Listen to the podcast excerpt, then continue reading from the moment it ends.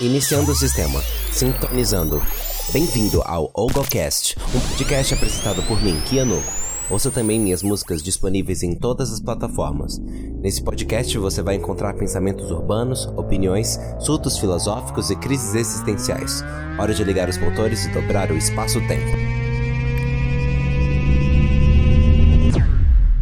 Tá começando mais o OgoCast, gente. Eu estou aqui cobrindo uma coisa que está acontecendo assim ao vivo, no momento que estou gravando este vídeo, assim, tá, tá rodando a notícia aí de simplesmente vazou isso ontem, de que o Elon Musk, o dono do Twitter, aquele bilionário que faz aqueles foguetes e tudo, e que, enfim, é um pau no cuzão, ele quer mudar o nome do Twitter para X. Olha que loucura.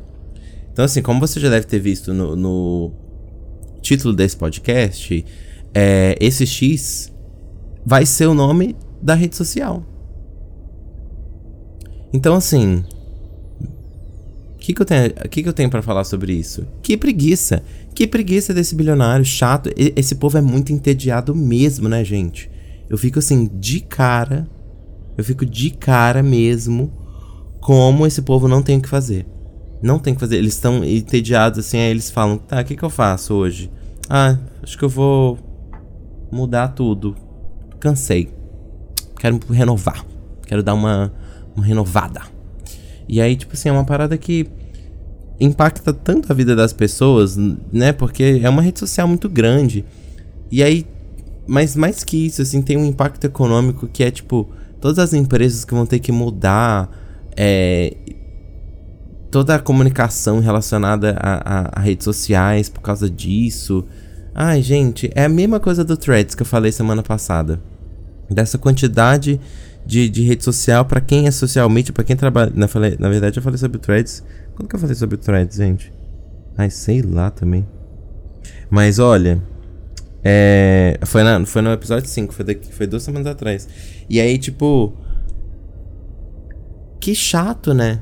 Gente, para quem não sabe, o Elon Musk, ele é tipo um bilionário e, tipo, e, e, gente, vamos lá, toda vez eu tenho que explicar isso porque eu acho que, que isso merece ser sempre repetido bilionário é muito mais, muito, muito mais do que uma pessoa rica, tá? Tipo assim, pessoas ricas que você acha assim, ai, mansão, uh, Ferrari, uh, ai meu Deus, muito rico.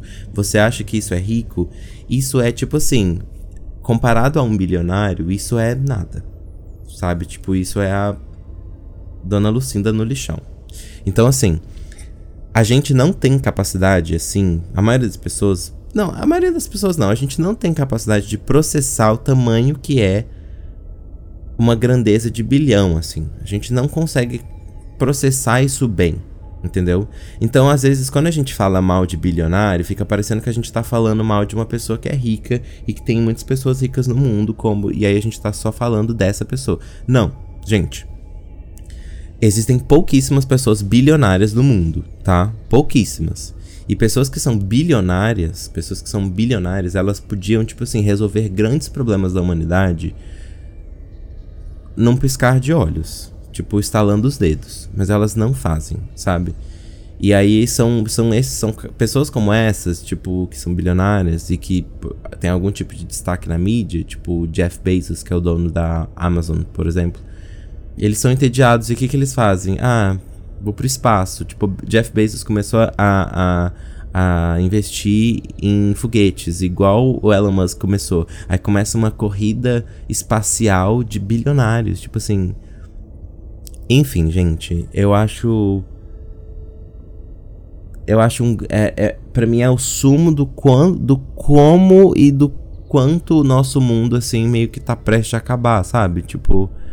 São as pessoas que têm mais poder no mundo porque literalmente ter dinheiro no nosso poder, ter mais dinheiro no nosso mundo, aliás, significa poder, significa você pode fazer qualquer coisa. E essa, essa é a lógica do mundo hoje. A pessoa que tem mais poder no mundo é uma pessoa que usa o tempo dela para comprar uma rede social, comprar um meio de uma empresa dona de um meio de comunicação. E aí ela, ele decide mudar o nome dela porque ele quer. Aí ele fica fazendo umas umas mudanças idiotas na plataforma. Olha, sinceramente, sinceramente, eu tô entrando num modo aqui nesse podcast, acho que quem acompanha esse podcast aqui vai saber do que eu tô falando, assim, que eu tô com muita preguiça de de eu vou falar muito sobre isso, você viu aí no título do podcast que eu vou falar do Oppenheimer, né? Vou falar sobre isso também quando eu estiver falando do Oppenheimer, mas eu já adianto aqui que eu tô com muita preguiça de do imperialismo americano, de, de do capitalismo, de sério, gente, já deu, já deu, sabe? Tipo, já tá na hora da gente começar a fazer outra coisa. Sabe? Ou senão acaba tudo. Vamos de guerra nuclear? Vamos todo mundo morrer, sabe? Tipo, porque, sinceramente, assim, tá, tá muito. Tá muito triste. Não, tá deprimente. Tipo, não, não é que tá ruim, tá chato. Tá, tá muita gente morrendo. Não, tipo assim, isso aí sempre teve. Horrível, péssimo. É, a gente não faz nada sobre isso? Não. Mas isso, novidade, isso não é. Mas, mas além de tudo isso, além de estar tá podre, ainda é, tipo, deprimente, sabe? É, é, é cringe, sabe? O capitalismo tá cringe, gente. E aí, tipo assim, eu ia entrar aqui no tópico de falar do fenômeno cultural que é o filme da Barbie. Mas assim, separando. E aí eu, eu, é, é, isso, eu vou, eu vou falar do fenômeno cultural do filme da Barbie, mas eu não vou falar do filme da Barbie, eu vou falar do fenômeno de como isso impacta as pessoas hoje em dia. Se, se, se a gente tivesse em 2012, ia ser uma bolha do Twitter que ia ter. Que ia, sei lá, entrar numa pira de ir ver esse filme vestido de rosa e etc, não sei o que. Gente, é impressionante como que um fenômeno da cultura pop hoje abraça qualquer idade. Eu sou obrigado a ir no cinema e ter que tá numa fila com três véia Kakura já, véia, véia com com um filho na, no ensino médio, vestida de rosa para assistir Barbie? Ai, John, mas você tem que a, permitir a liberdade das pessoas. Eu não tenho que nada. Eu não tô afim de gente vestida de rosa por causa de um filme. Véia? Adolescente, geração Z, pode fazer o que eles quiserem. Porque eles, tão, eles são burros. Entendeu? Agora, gente que. E aí, o que me irrita mais é, é, um, negócio, é um negócio furar tanto a bolha furar tanto, mas furar tanto, que tem gente que vai assistir o filme da Barbie achando que é um filme para criança e, e sair falando mal horrores, fazendo vídeo, postando em formato stories e, e, e, selfie, tipo, gente, não tem os valores cristãos, vai se fuder. Mas é óbvio que não tem valores cristãos. Quem te prometeu? Quem te prometeu?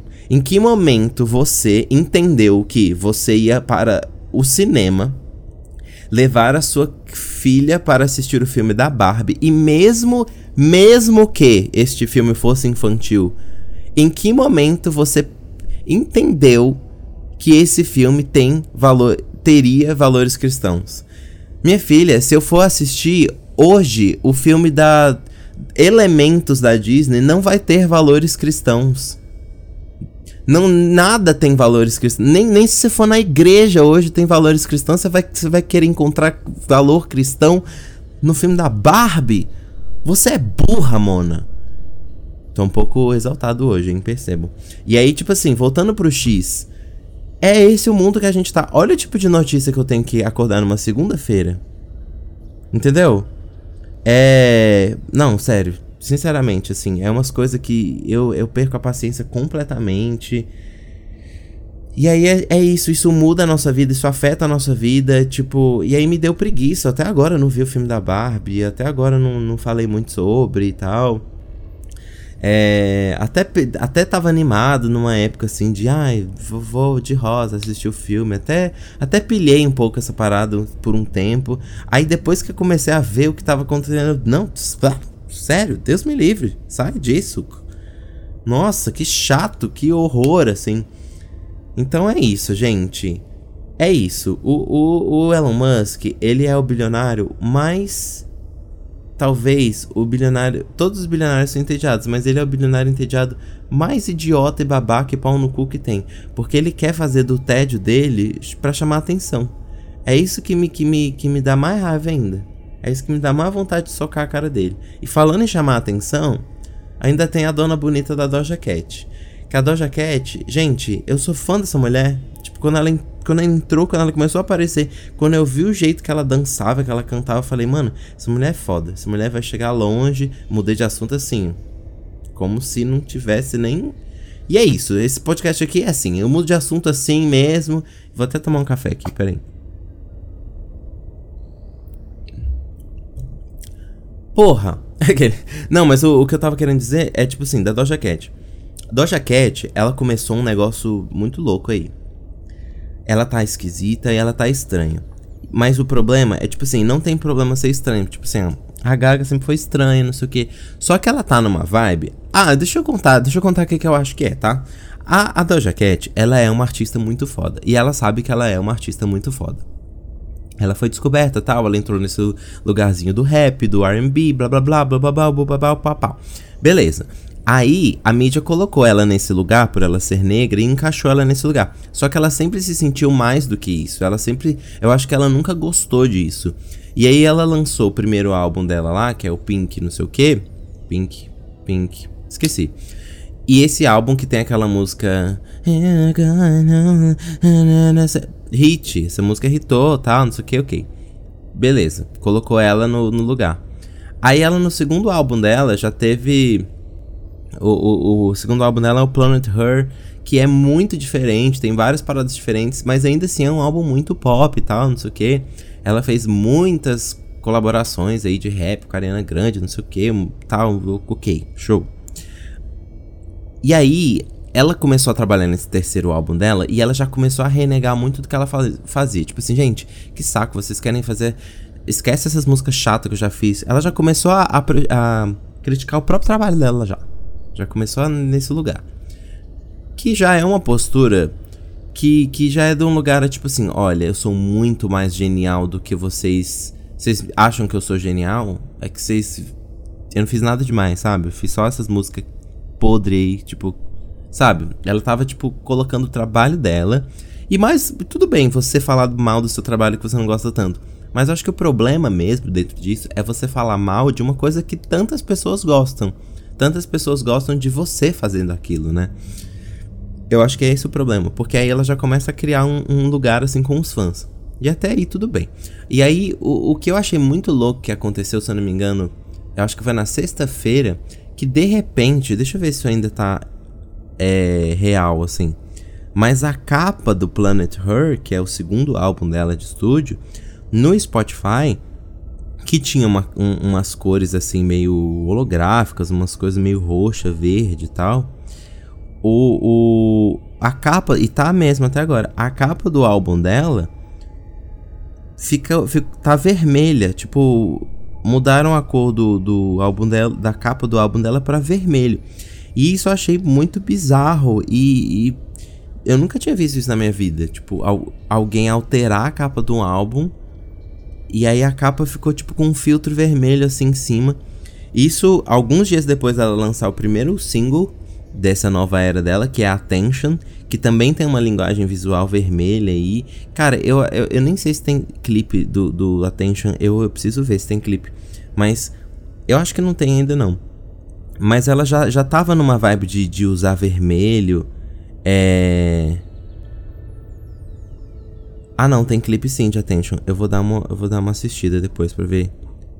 Porque eu adoro essas paradas de conspiração também, né? Tipo, de saber o que, que o artista tá pensando, o que, que o artista tá sentindo e como ele transmite isso por meio da arte dele.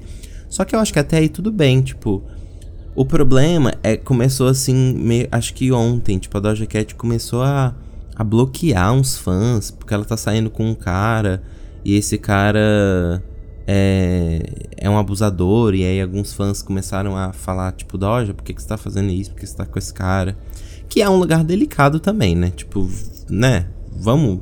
Não é porque é uma pessoa famosa, que ela tem milhões de fãs, que ela não pode se relacionar com quem ela quiser, né? Tipo assim, uma coisa era se ela não soubesse que ele é é abusador, sei lá. Mas aí é o problema dela também, entendeu? Agora, eu acho que aonde ela erra, assim, foi na forma que ela tratou os fãs, assim. Ela falou, tipo, ela chamou os, os fãs de miseráveis, bloqueou um monte de fã. Então ela tá numa era apocalíptica, assim, a Doja Cat. Ela tá aí, tipo, louca tal, é, tentando disso fazer uma... ela tá tentando ser muito disruptiva com tudo que ela já fez e com a imagem que ela tem. Ela foi naquele Met Gala toda cravejada. Não, no Met Gala ela foi vestida de gato, que ela não falou nenhuma palavra nas entrevistas, não sei o que, não sei o que. E teve uma outra, se eu não me engano, foi na, na Semana de Moda de Nova York, que ela foi toda cravejada de vermelho e com pedrinhas vermelho. E eu acho que te, isso tem a ver também. Acho que ela tá nessa coisa da da, das, do vermelho, assim. Eu não entendi ainda, eu quero assistir de novo, ouvir de novo Attention, mas eu, eu não vi o clipe. Mas ouvindo Attention, eu, eu percebi que é, tipo, muito diferente das músicas da, da Doja Cat que ela já tinha lançado. Mas aí, gente, não aí vou, vou pegando o ponto lá do início do Elon Musk. Não parece que é um pouco chamar a atenção também? Assim, na boa. Porque assim, com todo respeito, sem querer julgar aqui, eu imagino que uma pessoa como a Doja Cat, famosa e tal, não sei o que, deve ter seus problemas, né, de saúde mental e não sei o que. Mas, gente, não é o suficiente para você sair por aí é, sendo desrespeitoso com as pessoas, com seus fãs, né? Tipo, eu acho que e aí eu me pergunto, tipo assim, você quer realmente. Você queria realmente ter feito isso? Ou você tá fazendo isso de alguma forma só para chamar a atenção da mídia? Sabe? E aí eu tenho certeza que vai sair uma música nova dela daqui a pouco. Com esse bafafá todo. Porque o nome dela vai estar tá em, em alta. Entendeu? Esse é o tipo de coisa que me dá preguiça do capitalismo. Tipo, eu não sei mais quais atos artísticos são realmente atos artísticos e quais atos são realmente só marketing. E aí, marketing pelo marketing. Então, isso me cansa, assim. Isso isso me dá uma preguiça monstra, para falar a verdade, assim. Bem cansativo mesmo, assim. E aí, é, é bizarro pensar, assim, que tem muitos artistas que... Que... Que como a Doja Cat também eram... Também são artistas muito completos e que de alguma forma sempre sentiram que a indústria nunca deu espaço para eles e que ficaram só principalmente artistas negros que ficaram nichados dentro dessa coisa do rap, do hip hop e que, ok, tudo bem, eles podem ter começado dentro dessa esfera, mas que eles tinham muito mais para explorar dentro da musicalidade, dentro de outros lugares, né? Mas que simplesmente a indústria da música não, não permite, não dá espaço para eles, né? Eu acho isso realmente revoltante. Tipo, a gente vê, tipo, a Beyoncé é uma das mulheres, é a mulher mais premiada no Grammy da história. Tipo, ela é a ela fez história, assim, ela é a pessoa mais premiada na história em todo o Grammy. Só que a grande, a enorme maioria de Grammys que a que a Beyoncé ganhou são em categorias nichadas, categorias R&B, categoria hip hop, categoria rap, categoria é, R&B, entendeu? Então, é, eu entendo um pouco desse lugar, assim. Eu, eu realmente sinto que a Doja Cat ela é uma artista tão extraordinária, uma mente tão foda quanto a Lady Gaga, assim, sabe? E ela. E eu não. E eu queria muito saber qual vai ser os próximos capítulos da Doja Cat. Se ela vai se afundar nesse lugar. Se ela vai entrar nesse lugar, assim, de continuar dentro disso. Ou se ela vai. É ou se ela vai continu é, crescer, conseguir trazer toda essa, essa disruptura que ela quer que ela se propõe a trazer é, só que de uma maneira mais limpa de uma maneira menos menos tóxica menos menos anarquista eu acho. Anarquista com o próprio trabalho sabe? Enfim eu acho que, que, a, que a Doja tem tudo pra, pra continuar aí. Eu acho ela incrível Acho ela maravilhosa. Eu, inclusive, quero me aprofundar mais nas músicas dela, desde lá do, do Hot Pink. Quero, quero ser mais. Quero entender muito dessa, dessa disruptura que ela tá fazendo agora. Porque, de verdade, eu tô. Enquanto eu tô falando aqui, eu tô assistindo o, o clipe de Attention sem ouvir a música, só vendo as imagens. E é muito bom, assim, sabe? É muito foda. Dá pra ver que ela tá falando sobre, sobre fama, sabe? Ela, e, e, é muito louco, né? Que eu falei chamar a atenção e o nome da música é Attention, e só agora que eu fiz essa relação. Mas é, tem muitos paparazzi, então acho que é muito sobre isso também. Então eu acho que essa era dela, pode ser que isso tudo seja uma grande jogada de marketing, pode ser que isso tudo seja um grande. Vou chamar a atenção aqui para a minha. para a música que eu quero fazer. É, porque se eu simplesmente lançasse isso sem fazer essas polêmicas, ninguém ouviria. Tipo, pode ser isso. Ou pode ser também só uma coisa dela tá surtando mesmo, dela tá muito da louca e irresponsável, fazendo o que ela quer da carreira dela, as escolhas péssimas assim. Mas é isso. Vou desejar sorte aí pra dona dona Do, dona Doja. Gente, assim, eu sei que tem muita gente cancelando ela porque ela maltratou os fãs que ela insultou os fãs, na verdade. Ela tá com essa namorada aí, não sei o que, não sei o que, não sei o que. Gente, quem sou eu, né? O que eu posso fazer é. Não vou ser amigo da Doja Cat. Vou continuar consumindo ela? Provavelmente. Ontem eu fui assistir Oppenheimer. É. Que foi um, que é um filme assim que eu não estava sabendo nada. A única coisa que eu sabia sobre Oppenheimer é que ele era dirigido pelo Christopher Nolan e o Christopher Nolan é, eu tava começando a tirar essa conclusão esses dias, que ele é um dos meus diretores favoritos, na verdade ele é um dos meus roteiristas favoritos de histórias originais, porque ele tem esse dom de, de misturar coisas que são muito é, fantásticas, no sentido de serem muito fora da realidade, né? Muito fora do, da normalidade e, e, e, conseguir traduzir isso dentro de um filme extremamente realista, extremamente humano, extremamente pé no chão, extremamente factível, extremamente acreditável, sabe? Crível. Então, é, para quem não sabe, tipo, alguns filmes dos mais famosos aí do Nolan, além da trilogia do, do Cavaleiro das Trevas, né? É, que também é um, é um, excelente exemplo, né? Que é como você pega um super-herói do quadrinho que usa uma roupa apertada, um cinto amarelo e que ele é o Batman, ele se veste de morcego e voa por aí. Como é que ele consegue transmitir, é, é traduzir a história de um super-herói para uma lógica tão realista e tão não, tão não é, super-herói, né? Tipo, a trilogia do, do, do, do Batman do Christopher Nolan, ela é sabe, sério, para mim é uma das coisas mais incríveis que já existiu narrativamente falando da capacidade de se traduzir, de se, de se repaginar qualquer história, sabe?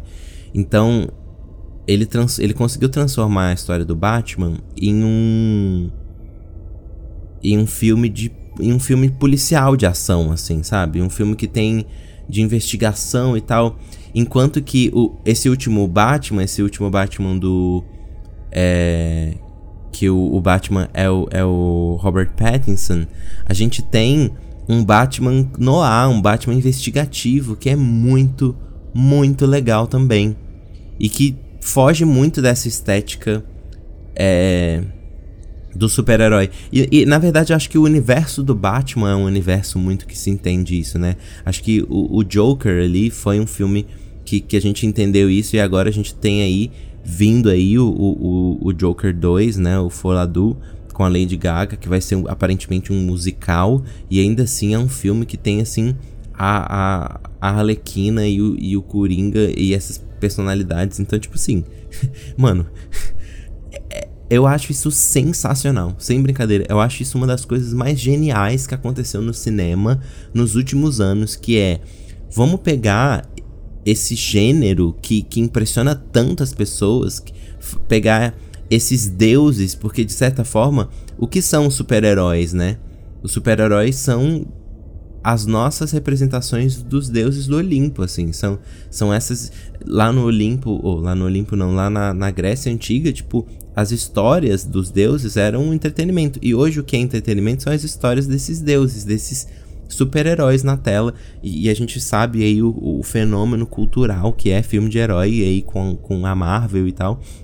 Mas eu acho que o genial é conseguir manter esse lugar de, de, de contar de protagoniz, histórias protagonizadas por esses deuses, por essas figuras tão, tão emblemáticas, tão cheias de identidade que são esses personagens.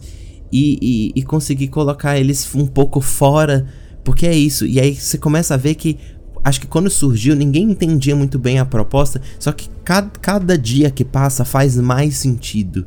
faz mais sentido os filmes de herói irem para esse lugar.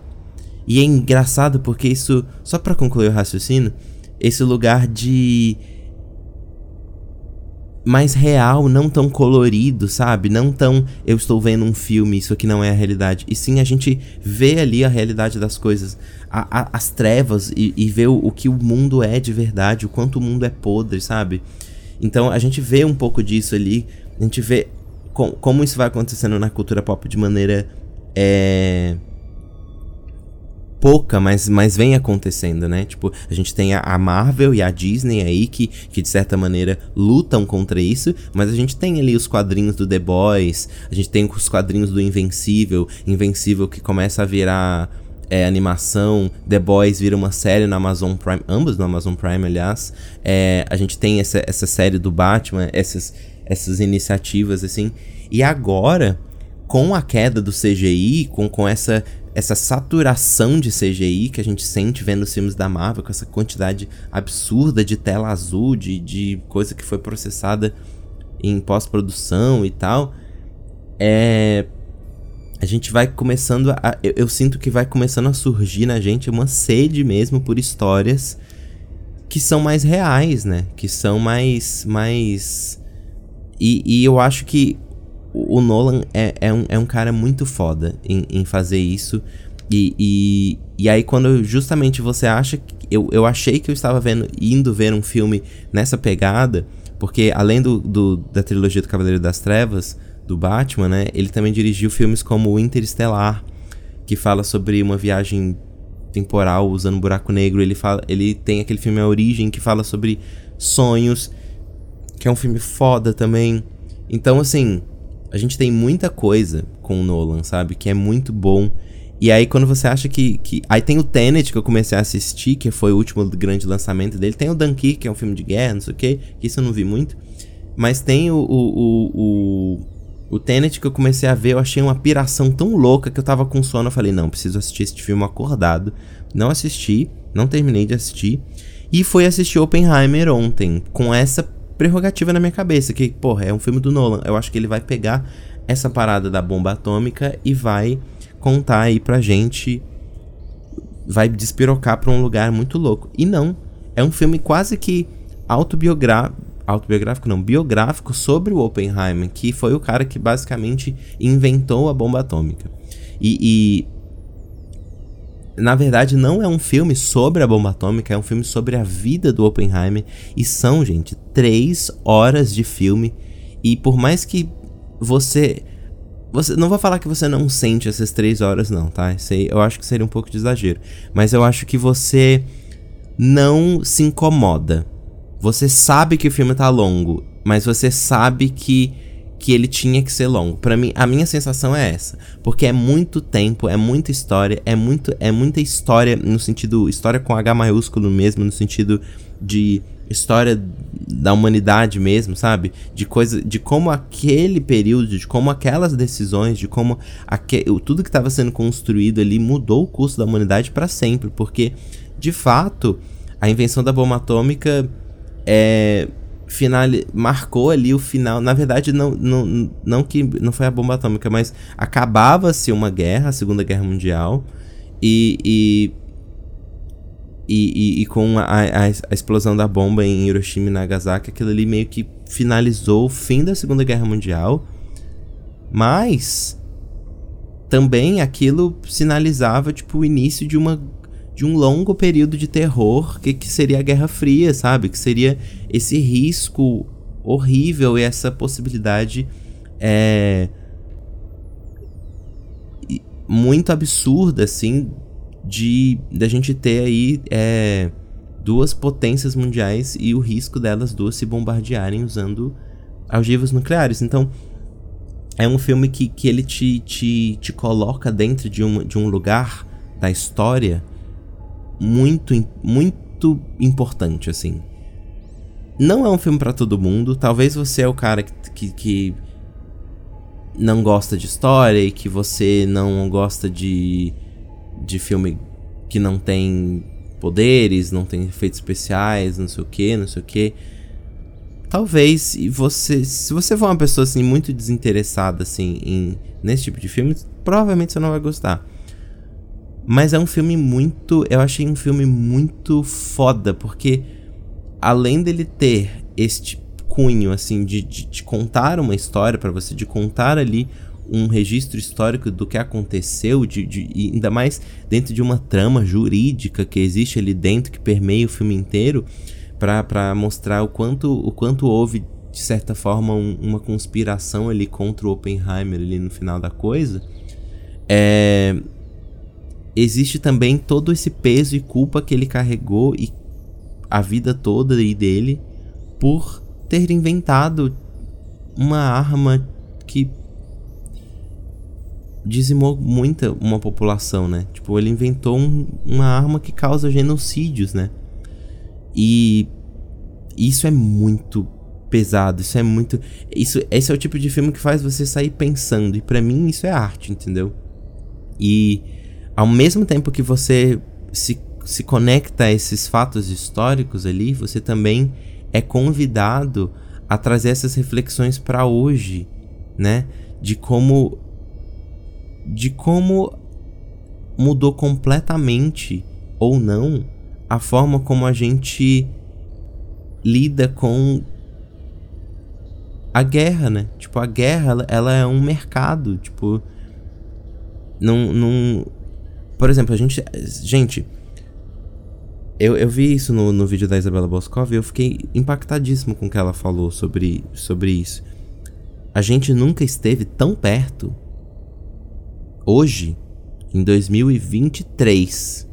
A Guerra Fria não acabou.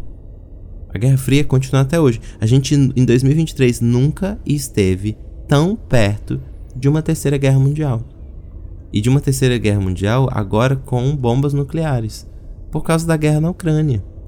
A gente se esquece da guerra na Ucrânia todos os dias. É muito louco isso. E, e outra coisa que me impactou muito é que o Oppenheimer, mesmo com essa culpa gigantesca é, de ter inventado essa bomba, ele ainda conseguiu fazer uns cálculos assim de quantas pessoas teriam. Ele não, ele fala assim em algum momento lá. De quantas pessoas teriam sido mortas, né? Com, com, com tudo que aconteceu. E aí, mano, ele, ele fecha nos 300k. Tipo assim, 300k. 300 mil pessoas. Você tem noção que uma negligência do presidente Bolsonaro, uma decisão durante uma pandemia mundial, poderia ter. causou a morte de mais ou menos essa mesma quantidade de pessoas?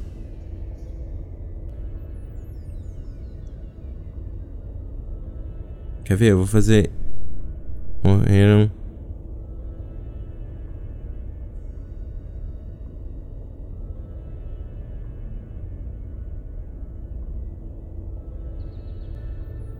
Ó, oh, cara, o enfrentamento da pandemia pelo governo de Jair Bolsonaro do PL está entre os piores do mundo e permitiu 75% das quase 690 mil mortes pela Covid no Brasil.